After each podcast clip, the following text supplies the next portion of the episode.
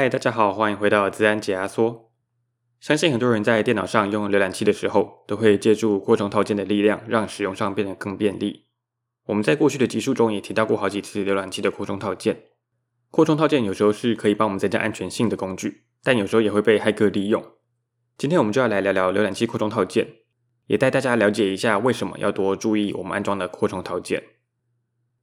不知道大家还记不记得我们在第十九集介绍 HTTPS 的时候有提到，我们看到的网页主要是由三个主要的部分所组成的，分别是 HTML、JavaScript 和 CSS。HTML 就像网页的骨头，包含了网页上主要的内容跟架构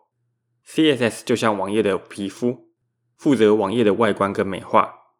；JavaScript 则是网页的肌肉，让网页可以有更多的变化跟互动性。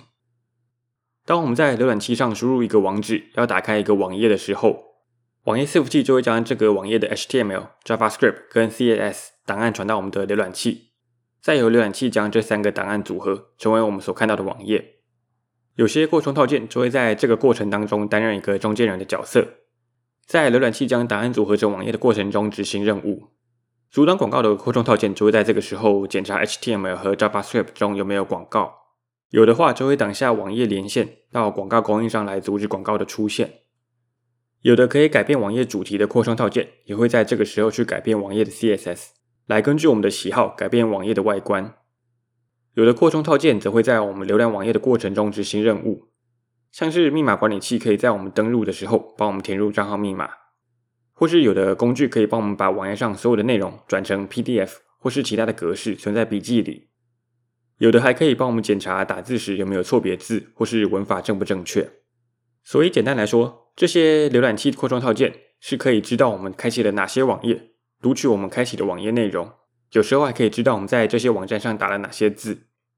这些特性与功能让扩充套件有很高的自由度跟变化性，像是前面提到的挡广告、改样式、检查文法，或是其他很多人使用的，像是下载影片、管理分页、查询折扣码等等的。这些功能都让我们在生活上或是工作上增加了不少的方便性，有时候也能帮我们维护隐私和资安。这些扩充套件方便又具备很多不同的功能，正是因为我们授予他们很多权限，所以他们也像一把双面刃。这些扩充套件在帮助我们处理很多事情之余，也有可能会被骇客跟有心人士运用来对我们进行攻击的。事实上，这样的案例也很常看到。而这些恶意的扩充套件也会有很多不同的变化。从一些基本款，像是在使用者浏览网页的时候安插广告，或是利用我们的电脑或效能来挖矿，到一些攻击性比较强的，像是把使用者骗去钓鱼网站，或是在上网过程中搜集我们的浏览记录或是个人资料等等的。如果不小心安装了一个恶意的扩充套件，对使用者来说，在上网的过程中会是很大的资安威胁，有可能个资和各种资料就在上网的过程中不小心被扩充套件搜集了。新闻上三不五时就会看到，有些资安公司或是研究员发现扩充套件有恶意的活动，被 Google 或是 Firefox 从平台上下架。即便这些平台有在做把关，还是有恶意扩充套件不断的被发现。这样的情况背后会有几个原因。第一个就是很多扩充套件有大量的使用者，这表示攻击者如果成功推出或是骇入一个受欢迎的扩充套件，就可以透过一个恶意扩充套件攻击上千或是上万个使用者。这样的攻击对他们来说是很划算的。第二个原因是，很多使用者并不知道扩充套件可能会有资安风险。很多人会不知道扩充套件有可能会含有恶意程式，因此在安装的时候并不会特别去注意这是不是一个安全或是可信任的扩充套件。再加上这些使用者可能会为了方便或是有趣，安装了很多的扩充套件在自己的浏览器上，即使后来都没有用到这些扩充套件，也不会主动去关闭或是删除它们。久了以后，浏览器上就会有很多用不到的扩充套件，这除了会影响上网的网页开启速度以外，每一个我们安装的扩充套件都有可能会成为安全和隐私上的风险和威胁。第三个扩充套件很常会被用来进行攻击的原因，是因为大部分的浏览器都会自动更新扩充套件，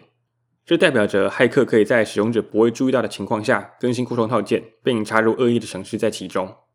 不管是骇客先自己开发出一个看似无害的扩充套件，在获得一定的用户数以后，才开始植入恶意程式，或是想办法骇入一个其他开发者的账号，并在他们的扩充套件中植入恶意程式。两者都可以透过扩充套件的自动更新功能，在使用者不容易注意到的情况下，偷偷植入恶意程式。第四个原因是，这些扩充套件商城在管理和审核机制上还不够严谨，有许多仿冒或是山寨的扩充套件在上面。举例来说，当我们在 Firefox 扩充套件商店上面搜寻 AdBlock，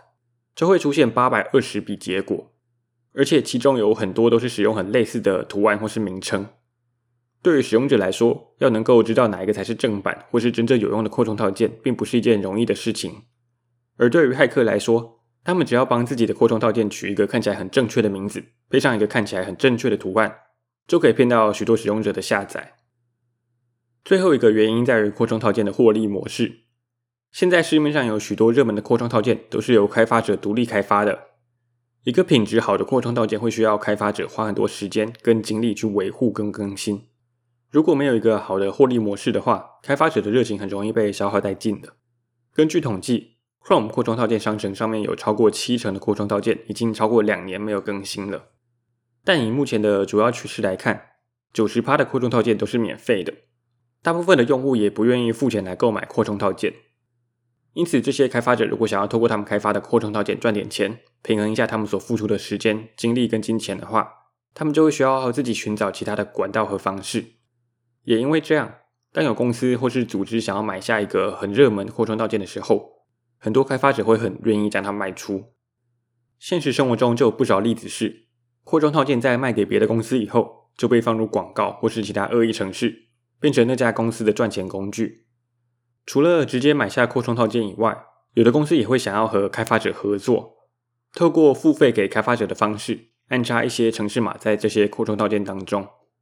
不久前就有新闻报道，一家名为 Infactica 的公司就会去找有超过五万名用户的扩充套件开发者合作，以每个月每一千名活跃用户十五到四十五美金的价格换取在扩充套件中插入他们的城市码。而这些程式码的作用，就是将扩充套件作为一个跳板，让 Infactica 旗下别的产品的用户可以透过这个方式隐藏自己的连线。换句话说，如果你安装了有 Infactica 程式码的扩充套件，你的浏览器就会变成别人的跳板。如果别人在浏览色情网站或是做坏事的时候，就会看起来像是从你的浏览器来的。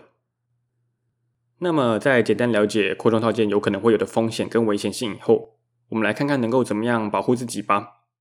首先，最基本的就是不要安装一些用不到的扩充套件。我们安装的扩充套件越多，潜在的风险就越大。因此，我们装的扩充套件越少越好。最好是只安装那些我们每天都会用到的扩充套件就好。如果有些扩充套件只会偶尔用到的话，平常可以把它停用，要用的时候再启用就可以了。虽然说这样会比较不方便一点，但在使用上可以避免这些扩充套件随时在背后监视着我们。第二个可以做的事就是确保自己安装的是正牌的扩充套件。当我们要安装一个新的扩充套件的时候，最好是可以从开发者官方网站提供的链接连到 Chrome 或是 Firefox 的商城下载。会这么建议是因为，当我们直接在扩充套件商城搜寻的时候，常常会出现很多类似名称和图示的假扩充套件。这个时候要分辨真假还是有点难度的。如果我们反过来透过官网所提供连接下载安装的话，起码可以确保我们安装的是正牌的扩充套件。第四个是多多利用浏览器的权限控制。以 Chrome 为例子，安装一个扩充套件以后，我们可以设定这个扩充套件的网站存取权限。总共会有三个选项，分别是在所有网站上、在特定网站以及点击时。这些选项代表我们允许扩充套件在哪些网站上读取和更改我们的资料。当我们设定为所有网站时，它就可以读取所有网站上的资料。如果选择特定网站，那么扩充套件就只能读取我们提供的白名单上网址的资料。如果选择点击时，扩充套件就可只能在我们点击它的时候读取那个网站上的资料。这些简单的权限控制可以帮助我们控管扩充套件，也可以降低如果真的有哪一个扩充套件含有恶意程式的话，可能会造成的伤害。建议大家可以提供每个扩充套件最基本的权限就好。透过这个方式降低风险。除此之外，如果扩充套件在某一天突然要求更多权限的话，这个时候就要特别注意了。这个扩充套件可能已经卖给别人，或是被安插了恶意程式码。除了记得不要同意以外，也要多小心这个扩充套件，重新评估一下要不要继续使用。最后，我们还能够透过一些工具来判定扩充套件的安全性。防毒软体就是一个很好的工具。好的防毒软体会在恶意的扩充套件被安装或是执行的时候及时提醒我们。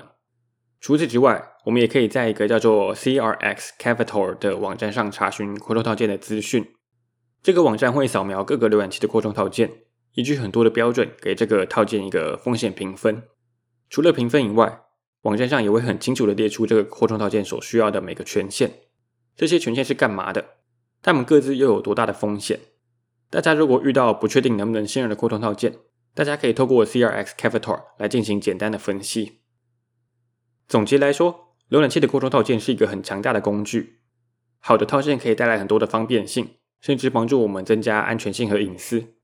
但在此同时，恶意的扩充套件也可以对我们造成很多伤害的。因此，大家在使用浏览器扩充套件的时候，记得要多注意，小心选择自己安装的扩充套件。Shunt 里会有资安解压的网站连接。我会把整理过程的内容和一些资料来源放在上面。如果未来想要听什么主题，或是有什么建议，都欢迎到我们的网站上搜寻我们的联系方式，或是到 First Story 跟 Apple Podcast 留言给我们。